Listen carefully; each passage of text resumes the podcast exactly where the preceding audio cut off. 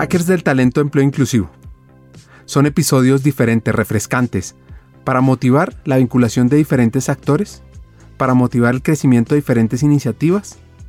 en pro del empleo inclusivo en Colombia y en la región. Así que vamos a escuchar estos hacks y cambiemos la realidad del empleo inclusivo en la región.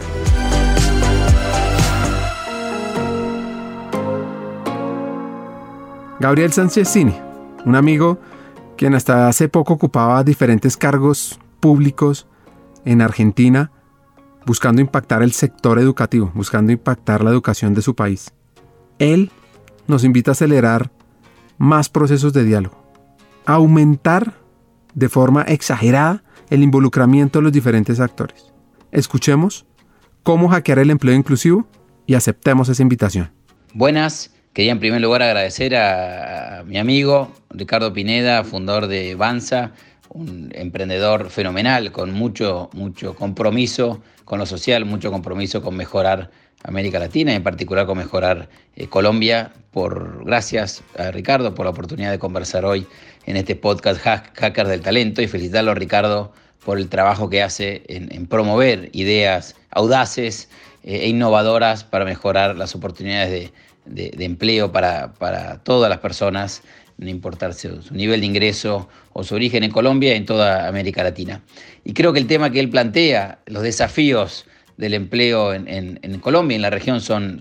claves, son claves para que los debatamos y han, me parece, son todavía más profundos luego de la pandemia. Porque uno me parece que la pandemia no solo generó un problema de desempleo alto, en, la región y en Colombia mucha gente perdió su trabajo porque la industria del, turismo em, se cerró, porque la industria gastronómica cerró durante tanto tiempo. Entonces no solo en muchos sectores la gente perdió empleo, sino que además se aceleraron muchas tendencias que ya veíamos en el, en el mundo más desarrollado, tendencias de modernidad, de inclusión, de, inclusión, incorporación de tecnología, de robotización, de inteligencia artificial, que yo creo que durante la pandemia eh, todos eh, hemos, hemos eh, comprado más, interactuado más de manera online, hemos estudiado de manera online, hemos comercializado de manera online, hemos teletrabajado, hemos trabajado en línea, entonces se han acelerado muchas tendencias que ya se veían en otros países donde el trabajo móvil era, era más común o el trabajo eh, eh, en la casa era más común, yo creo que esto se aceleró en América Latina. Entonces tenemos el desafío grande de cómo ayudamos a aquellos que han perdido el empleo y que sus capacidades, sus habilidades son, los hacen más eh, complejos o más desafiantes para conseguir empleo en el siglo XXI. Y el segundo, cómo hacemos cuando esto se potencia por la incorporación de, de tecnología, digamos. ¿no? En una región que como ustedes eh, saben, los que escuchan, le interesa el tema, tiene un alto grado de informalidad, o sea que mucha gente que no tiene empleo, pero también mucha gente que tiene empleo, pero no accede a, los beneficios de un empleo de calidad,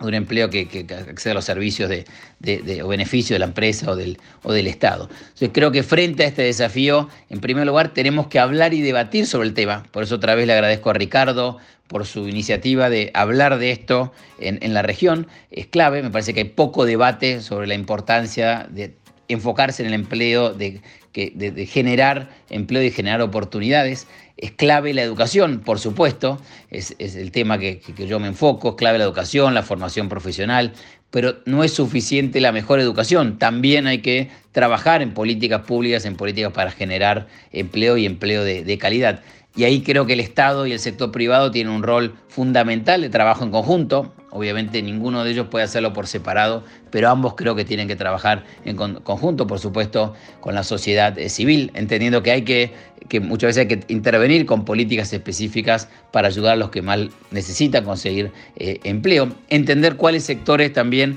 lo va a, a disrumpir menos la tecnología, por supuesto que hay muchos sectores, eh, obviamente la programación, la robótica, pero también hay sectores que, la tecnología, no sé, el sector para cuidar a las personas mayores, eh, todo el sector de salud, de, enfermería, por supuesto todo el sector de, turismo. Entonces me parece que también tenemos que estar atentos que, que, hay sectores donde podemos generar la formación profesional y las oportunidades que mucha gente se pueda, se acercar también y conseguir empleo en esos sectores. Entonces ahí creo que el Estado tiene un rol fundamental, creo que el sector privado tiene, tiene un rol eh, fundamental, pero no podemos hacerlo si no somos innovadores, si no miramos eh, soluciones diferentes, si no tratamos de pensar cosas que no hemos hecho en la región, por eso todavía seguimos con altos niveles de, desempleo. Ser audaces, muchas de estas medidas son eh, audaces, que van con, en, contra de muchos intereses creados, entonces creo que también eso es, es fundamental, pero me parece un foco enorme pensar,